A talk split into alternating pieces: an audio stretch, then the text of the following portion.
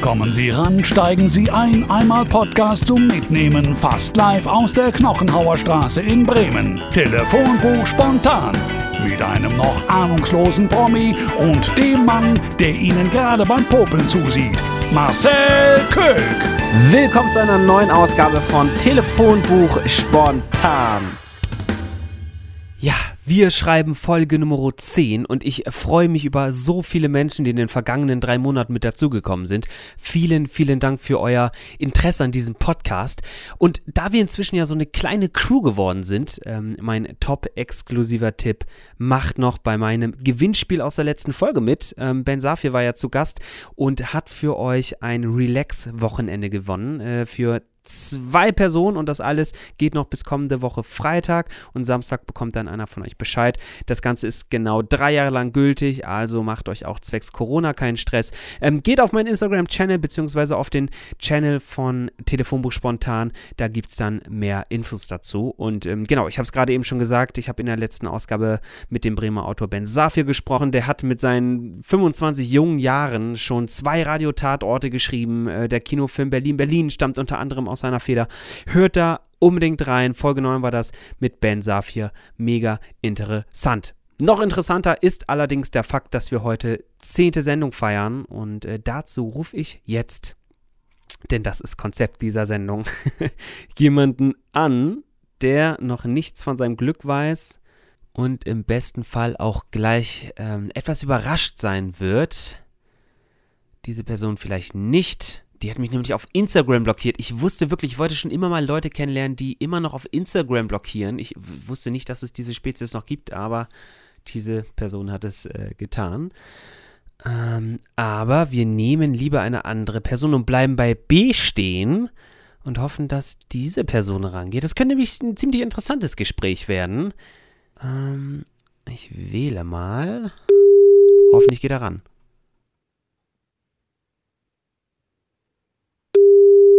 Moin Marcel. Lasse, grüß dich. Was machst du gerade? Moin. Ich habe tatsächlich bis eben gerade gearbeitet, bis du angerufen hast.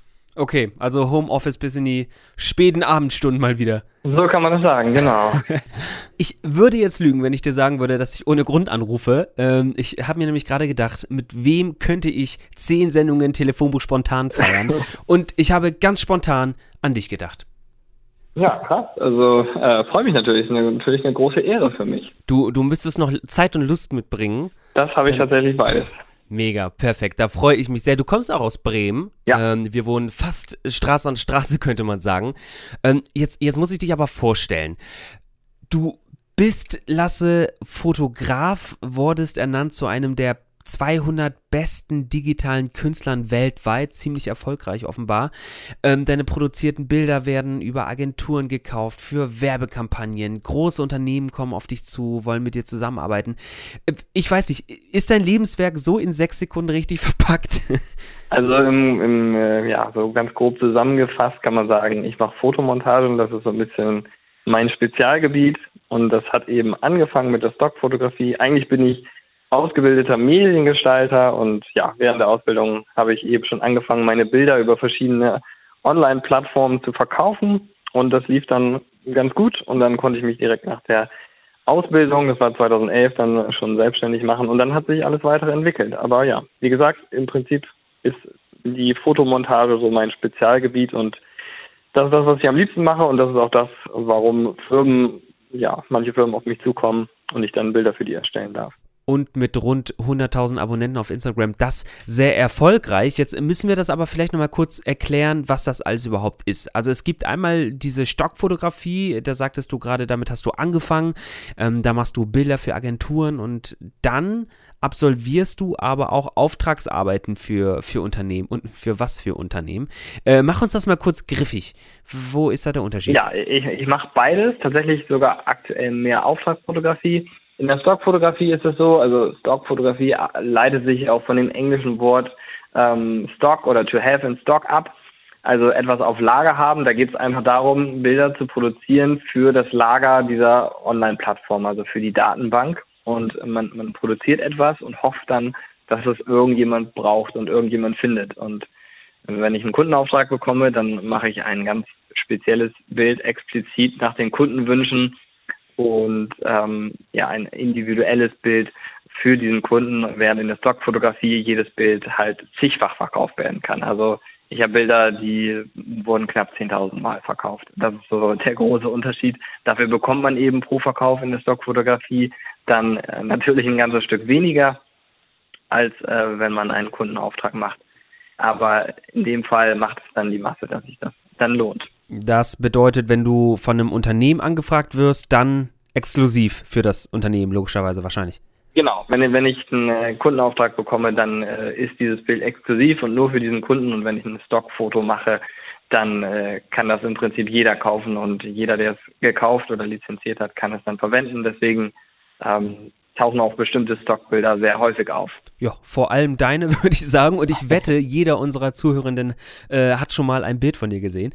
Ähm, aber genau, du produzierst meinetwegen ein Bild, auf dem zwei Männer drauf sind und ein Bier trinken. Und äh, wenn der Bildzeitung für einen Vatertagsartikel jetzt ein Bild fehlt sozusagen, äh, würden die über eine Agentur nach so einem Bild suchen und deins dann vermutlich finden und dürften es benutzen. Genau. Ähm, jetzt muss man aber sagen, anfangen tut diese Erfolgsgeschichte, so nenne ich sie jetzt mal, in der ähm, Schule schon. Äh, weil äh, früher warst du auch schon immer eifrig dabei, so mit Photoshop und so. Ja, genau. Also da äh, kann man das jetzt nicht wirklich. Ähm, ja, es war, es war kein wirklich hohes Niveau, was ich da gemacht habe. Ich habe so ein paar Filter ausprobiert, sowas, was man jetzt heute auf Instagram auch machen kann, so ein bisschen sowas ähnliches. Also mit einem Klick quasi das Bild verändern oder mit zwei, drei Klicks. Mhm. Äh, es war schon was anderes. Aber ja, ähm, das hat mir schon immer Spaß gemacht, irgendwie Bilder mehr oder weniger kreativ zu verändern. Und äh, du hast dich äh, dann beworben für eine Ausbildung zum Mediengestalter, wurdest aber abgelehnt. Und aus der Not heraus, du wusstest nicht, was du sonst machen sollst, kam die Entscheidung, ich will jetzt Geografie studieren. Also was völlig anderes. Ja, das war halt so ein bisschen naiv. Ich habe halt in der, ich habe halt so gedacht, ja, Erdkunde in der Schule, da war ich immer ganz gut und das hat mich auch so einigermaßen interessiert und ähm, dann war es eben, ja, es war einfach ein einfacher Weg, sage ich mal, weil ähm, ja, ich, ich wusste halt, ich brauche keine super Noten dafür und ähm, das klang ganz interessant und ähm, ich habe dann so gedacht, vielleicht wirst du später mal so Stadtplaner oder sowas, weil das fand ich jetzt vom Berufsbild auch ganz interessant. Aber ja, wie gesagt, ich habe dann relativ schnell gemerkt, dass das irgendwie nicht so mein Ding ist und ich habe eben in der Freizeit schon viel mit Photoshop gemacht und ähm, ja, deswegen war eigentlich der Mediengestalter dann doch relativ schnell klar, dass ich das nochmal versuchen möchte. Du hast dich ja dann zum Glück auch gegen das Studium entschieden, mit einer Ausbildung hat es geklappt. Ich bleibe nur hängen bei dem Punkt, ähm, dass da jemand ist, der für seine Verhältnisse schon echt fit ist ähm, und äh, viel Interesse hat an so Grafiken und dann nicht für eine Mediengestalter-Ausbildung angenommen wird. Das, das verstehe ich irgendwie Was aber im Nachhinein für mich super war, weil ich glaube, wenn ich da die Ausbildung gemacht hätte, dann wäre es alles komplett anders gelaufen. Also das ist eben auch so ein Ding, wo ich manchmal denke, es ist schon verrückt, wie manchmal so das Schicksal einem mitspielt und was für Zufälle da zusammenkommen. Ähm, ja, Stell dir vor, du hättest Geografie zu Ende studiert. ja, das will, ich, das will, ich, mir gar nicht vorstellen. Nein, ich, äh, wollen wir uns alle nicht vorstellen. Ähm, äh, zum Glück hast du dich äh, gegen Geografie entschieden und für eine Ausbildung zum, zum Mediengestalter in einer Bremer Werbeagentur. Die wollten dich dann. Ähm, da sucht man ja vermutlich auch viele solcher Bilder raus. Ähm, das war damals so deine erste Berührung mit der Stockfotografie oder wie kam das? Ähm, ja, im Prinzip, wie du gesagt hast, also ich habe halt oft für Projekte Bilder gebraucht und ich als Azubi war ich natürlich auch immer derjenige, der da dann stundenlang Bildrecherche machen musste. Und so habe ich die Agenturen auch dann ganz gut kennengelernt und so ein bisschen auch gesehen, was gefragt ist, was gebraucht wird vielleicht. Und ähm, irgendwann, ich glaube, das hat auch ein paar Monate gedauert, bis ich dann auf die Idee gekommen bin, dass ich es auch mal versuchen könnte, weil Natürlich waren die Bilder damals für mich, hatten die ein relativ hohes Niveau und ich wusste gar nicht, ob ich da so mithalten kann. Diese Agenturen haben natürlich auch immer, ähm, ja, da sitzen Leute, die die Bilder anschauen und bewerten und wenn, mhm. wenn die Bilder zu schlecht sind, dann äh, werden die nicht angenommen. Und ähm, ich habe natürlich am Anfang da auch lange gebraucht, bis ich so ein bisschen raus hatte, bis dann auch der Großteil meiner Bilder angenommen wurde, aber irgendwann ging das dann und ähm, ja, ich habe dann irgendwann entschieden, das einfach mal zu versuchen und äh, das hat tatsächlich relativ schnell funktioniert. Ich glaube, so mein zweites, drittes Bild hat sich direkt mehrfach verkauft. Und äh, dann war ich natürlich total angefixt so und war total verwundert einerseits und habe mich total gefreut, dass Leute bereit waren, Geld für meine, für meine Kunst in Anführungsstrichen auszugeben. Und ähm, ja, auch wenn das da nur ein paar Euro pro Verkauf waren, das war natürlich damals für einen Azubi, der irgendwie nur ein paar hundert Euro im Monat verdient hat, ähm, trotzdem dann eine, eine schöne Sache. Und ähm, da habe ich dann schon so langsam gemerkt, dass man das ja hochskalieren kann, sicherlich. Ähm, ich kann mich vor allem an dein erstes Bild erinnern. Ich glaube es, oder es war, ich glaube, äh, eines deiner ersten äh, Bilder, als deine damalige Freundin, heutige Frau, ähm, diese, ja, ich sag mal, Zauberkugel, also so eine Kristallkugel in der Hand hält. War noch anders produziert, aber war nun mal eins deiner ersten Bilder. Ja, genau. Das ist noch ein Bild, das ist damals noch in meinem Kinderzimmer entstanden, das Ausgangsbild. Und ähm, ja, das war tatsächlich auch das Bild, über das ich gerade gesprochen habe und was ich eigentlich immer so im Kopf habe. Das war so ein bisschen, ja, für mich so der die Initialzündung, wo ich gemerkt habe, oh, das funktioniert wirklich. Die Leute, die Leute kaufen meine Sachen so. Und ja, dann habe ich natürlich äh, ja, weiterhin erstmal in der Agentur gearbeitet. Ich wollte natürlich meine Ausbildung zu Ende machen und habe dann aber abends tatsächlich immer noch ein paar Stunden ein, zwei Bilder bearbeitet und die dann hochgeladen. Und nach der Ausbildung warst du dann direkt an dem Step, dass du gesagt hast, ich mache mich jetzt selbstständig? Also ich hatte das natürlich so ein bisschen als Traum schon ja ein paar Monate dann auch als auch, auch vor dem Ausbildungsende im Kopf.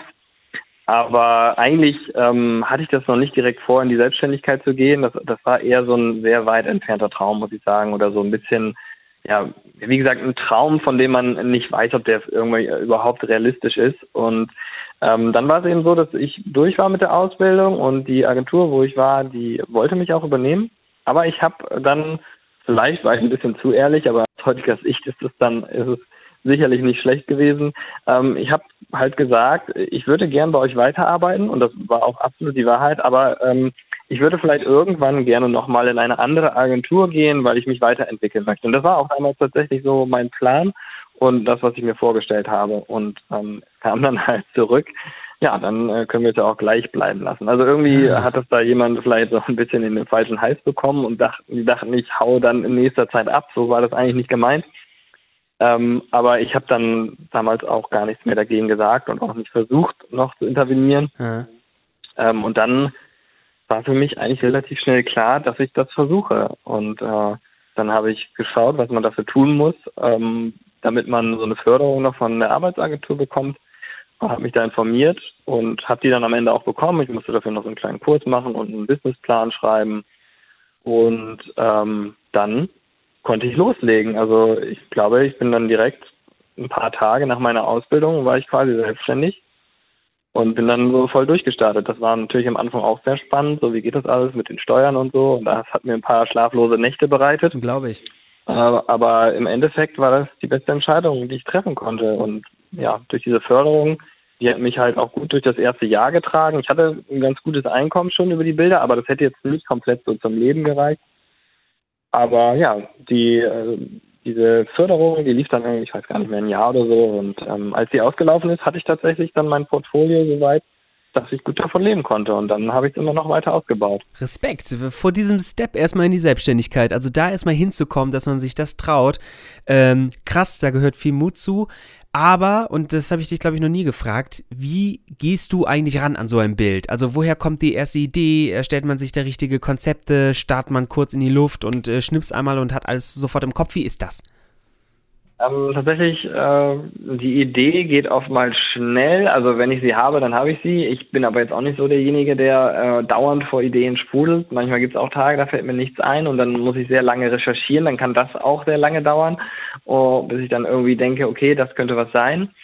Aber was in dem ganzen Prozess die meiste Arbeit kostet, ist meistens das Zusammensuchen der richtigen Bilder. Ähm, weil ich habe dann oftmals eine Idee im Kopf und dann muss ich dazu natürlich die passenden Bilder finden, um diese Idee umzusetzen. Und dann ist meistens die Bildrecherche tatsächlich ähm, das, was am längsten dauert. Und ähm, am Anfang konnte ich auch sehr viele Ideen nicht umsetzen, weil ich die Bilder einfach nicht hatte, weil man, man darf nicht sich aus dem Internet Bilder besorgen, man darf auch nicht auf diesen Plattformen sich Bilder besorgen, davon daraus etwas bauen und dann das dort wieder verkaufen. Also man muss das schon aus eigenen Bildern machen.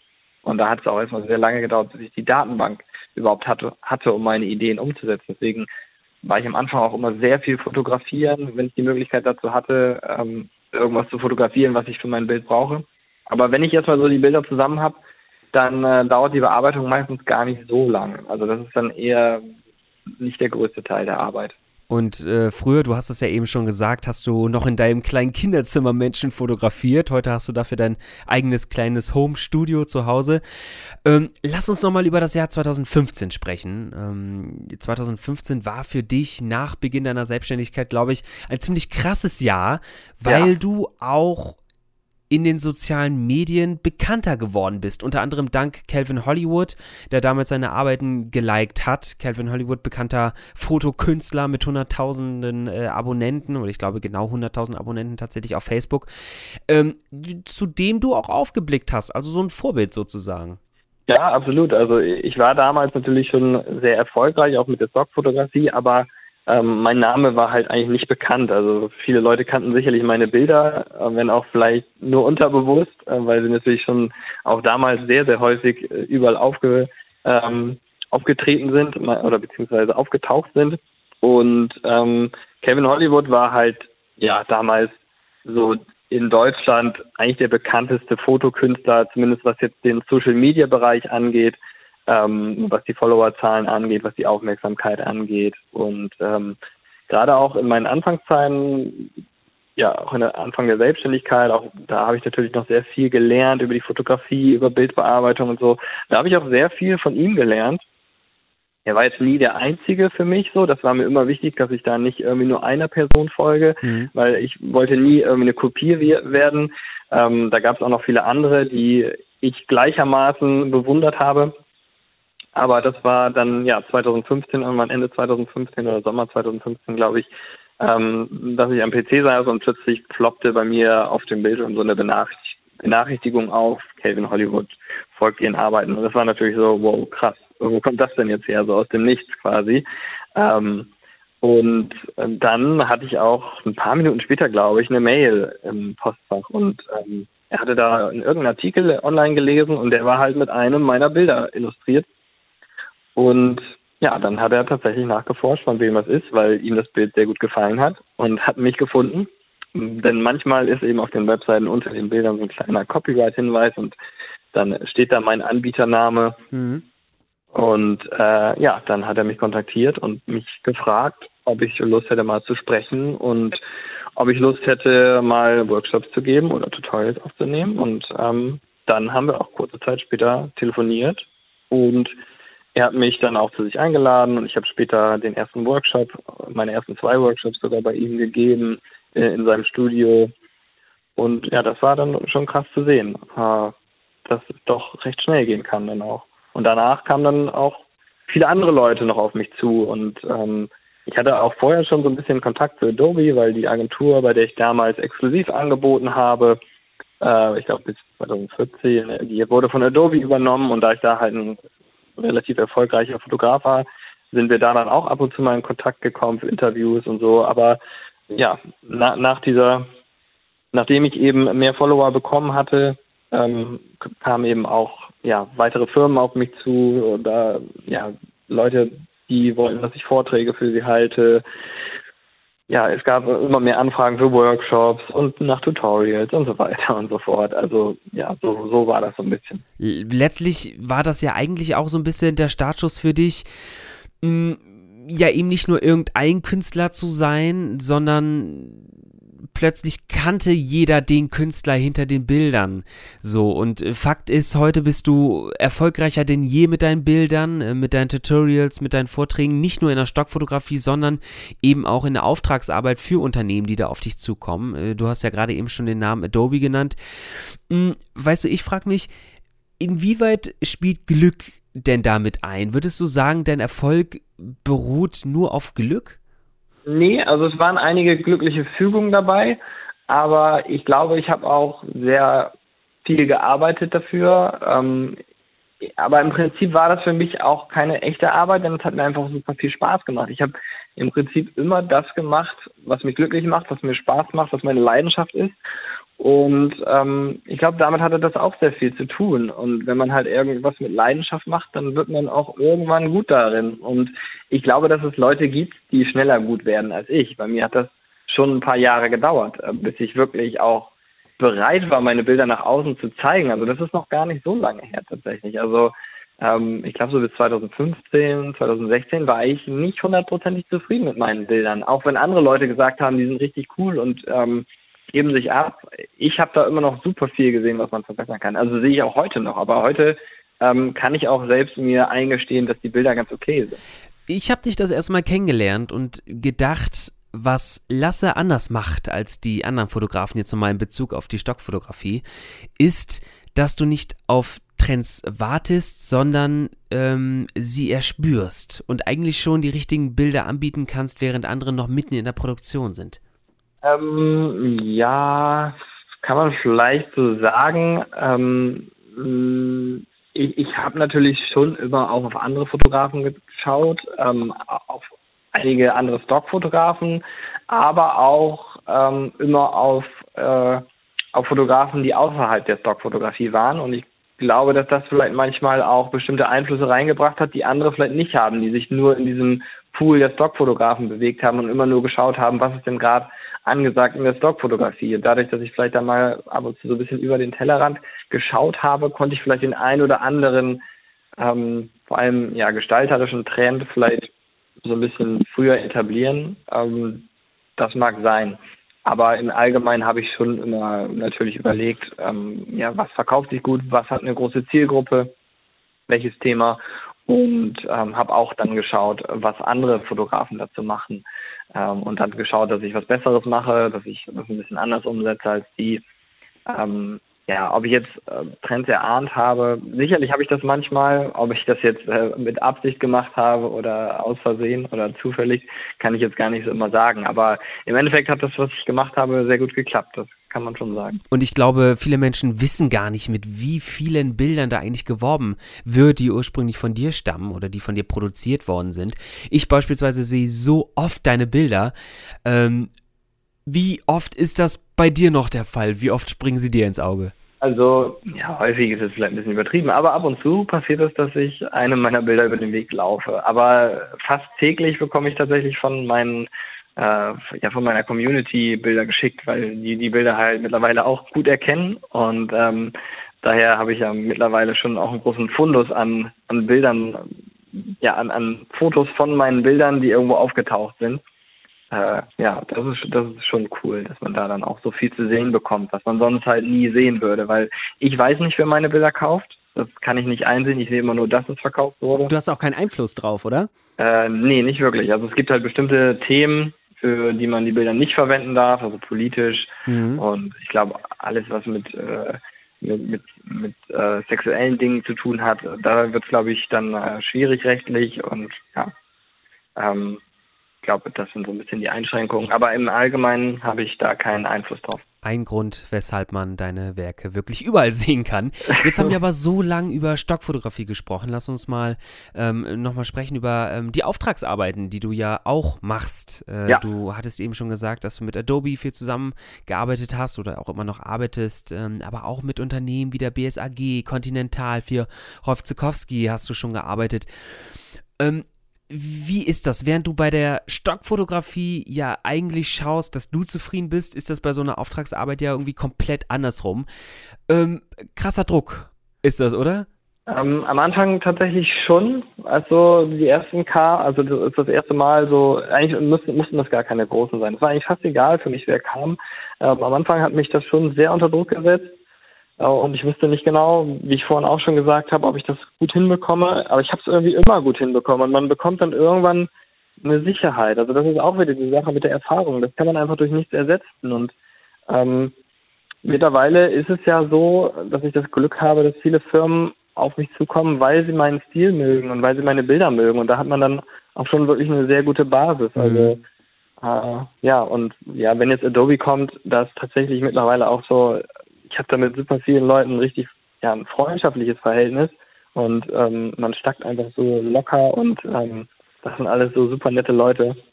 Äh, und ja, daher, da, also da habe ich glaube ich am wenigsten Druck bei denen. Zahlst du eigentlich noch für Photoshop? Äh, ich muss tatsächlich nicht mehr zahlen. Das habe ich mir gedacht. ja. Aber du äh, machst ja auch genügend für die. Seit 2016 zum Beispiel hältst du auch richtige Vorträge vor Menschen. Du erzählst ja so ein bisschen über dein Portfolio, was du so machst, über deine Arbeiten für Adobe. Ganz am Anfang hast du erzählt, dass du ja eher ein introvertierter Mensch bist. Ist das dann so eine gute Abwechslung? Ist das was für dich, dieses Sprechen von Menschen? Ähm, ich kann jetzt nicht sagen, dass es, dass es irgendwie das ist, was ich liebe, aber es stört mich nicht mehr. Also am Anfang war es natürlich super aufregend. Ähm, es ist auch nicht so, dass ich das nicht gerne mache. Also ich finde das ab und zu mal nett, aber ich bin auf jeden Fall kein Typ, der das irgendwie jede Woche braucht oder so. Wenn das zwei, dreimal im Jahr ist, dann macht mir das Spaß. Ähm, ist auch genauso mit Workshops. Da bin ich auch nicht der Typ, der irgendwie so Workshop-Touren macht und dann irgendwie von einer Stadt zur nächsten tourt. Ähm, ich mag das ab und zu mal ganz gerne, aber insgesamt bin ich eigentlich ein eher introvertierter Typ und kann mich auch gut hier zu Hause beschäftigen mit meinen Bildern und äh, die für mich kreieren. Man freut sich dann natürlich, wenn man Feedback bekommt, auch mal, aber ähm, ja, äh, ich wäre nicht der Typ, der jetzt irgendwie da alles drauf anlegen würde, Vorträge jede Woche zu halten, jeden Tag. Also das, ähm, ja, das wäre nicht mein Ding. Äh, da, die, die Mischung macht es da am Ende. Du hast mir aber auch mal erzählt, dass eine deiner ersten Anfragen äh, eine Anfrage für einen Vortrag auf Englisch war. Und obwohl du ja. damals englisch technisch nicht ganz so fit warst, hast du trotzdem zugesagt, weil du in dem Moment irgendwie schlecht Nein sagen konntest, hast du gedacht. Ja, genau. Das war halt dann tatsächlich, ja, das war 2016, da ging es sowieso drunter und drüber, weil da, das war halt das Jahr, wo ich das erste Mal dann mehr in die Öffentlichkeit getreten also bin. dein Jahr. Mhm. Ja, kann man vielleicht so sagen. Und ähm, da war es natürlich am Anfang schon sehr, sehr aufregend und äh, ja, dann kam halt Adobe auf mich zu und hat gesagt, wir würden dich gern für die Max buchen. Ähm, also die Adobe Max ist die größte Kreativkonferenz der Welt. Die fand dann 2016 in äh, San Diego statt. Und äh, ja, ich habe quasi gedacht, nee, ich will nicht, aber ich habe ja gesagt, weil ich wusste, das kannst du nicht ablehnen, das ist eine einmalige Chance und eine super Referenz und ähm, dann habe ich ja gesagt und es hat geklappt. Ich äh, habe dadurch sehr gut Englisch gelernt und ähm, habe ja, ich habe meinen Vortrag, der 40 Minuten ging, habe ich auswendig gelernt, fast jedes Wort und ähm, das hat dann geklappt und am Ende habe ich auch noch Fragen aus dem Publikum einige beantwortet. Also das geht alles. Man man man muss sich dann halt ransetzen und lernen und ja, vorher hatte ich halt ja, war ich ein sehr durchschnittlicher Englischsprecher. Ich hatte Schulenglisch, ich war eine Zeit lang äh, auch in Australien mal anderthalb Monate, aber ähm, da habe ich jetzt nicht so viel Englisch gesprochen. Und äh, ja, daher ähm, hat mich das tatsächlich dann vorangebracht. Und äh, ja, ich habe auch, glaube ich, habe ich sogar, glaube ich, ja, ich weiß gar nicht, ich glaube, seitdem habe ich auch noch sehr viel Englisch gelernt, tatsächlich dadurch, dass ich äh, sehr viel Basketball geschaut habe. Die NBA äh, habe ich sehr verfolgt und ich kann nur empfehlen, sich irgendwie sowas anzuschauen. Das hilft echt beim, beim Englischlernen. Ähm, ja, einfach sich da so Projekte vorzunehmen und durch das Basketball schauen, das hat mich echt weitergebracht. Was machen wir denn jetzt mit den Menschen, die morgen noch einen Vortrag halten müssen? Ob in der Schule, auf der Arbeit, wo auch immer. Was hilft am besten? Haben wir Tipps, die wir weitergeben können? Ich weiß nicht, also ähm, ob das jetzt ein guter Tipp ist, aber ich persönlich, ähm, wenn ich irgendwie was habe, das muss jetzt gar kein Vortrag sein, sondern irgendwas, was, wo ich jetzt denke, das ist unangenehm, ähm, dann sage ich mir selbst, ähm, die Zeit geht vorbei, ähm, du musst da so oder so durch und äh, mach einfach das Beste draus so und ähm, morgen Abend um die gleiche Zeit ist schon alles vorbei und dann sitzt du da und kannst dich entweder ärgern, weil es scheiße war oder weil es gut war. Und irgendwie mir hilft das immer, wenn ich mir sage, das geht vorbei. So die Zeit läuft sowieso weiter und ähm, ob du willst oder nicht, also mach einfach das Beste draus. So das hilft mir persönlich. Ähm, ich weiß nicht genau, ob das jetzt so der Mega-Tipp ist, aber ja, wie gesagt, mir hilft es oftmals äh, so schwierige Herausforderungen ähm, anzunehmen. Mir wäre bestimmt jetzt auch noch eine eingefallen, aber ich höre schon wieder die Musik im Hintergrund. Äh, Lasse, das äh, war unsere Folge von 25 Minuten. Ach, schade, das ging ja flott. Ja, das äh, 25 Minuten vergehen immer wie im Flug. Lasse, danke für dieses wunderbare Gespräch und vielen, vielen Dank für deine Zeit. Sehr gerne. Ich danke dir, dass ich dabei sein durfte. Sehr, sehr gerne. Ich habe mich gefreut. Und wenn euch die Folge gefallen hat, abonniert diesen Account, bewertet uns und nehmt unbedingt noch am Gewinnspiel teil. Das läuft nämlich noch bis nächste Woche Freitag. Wir hören uns in der kommenden Ausgabe wieder. Bis dahin macht's gut. Tschüss. Ciao. Das war Telefonbuch spontan. Den Podcast gibt's übrigens nicht nur hier, sondern auch auf Instagram. Schauen Sie mal vorbei, wir sehen uns dort. Hashtag lustig, Hashtag Ende.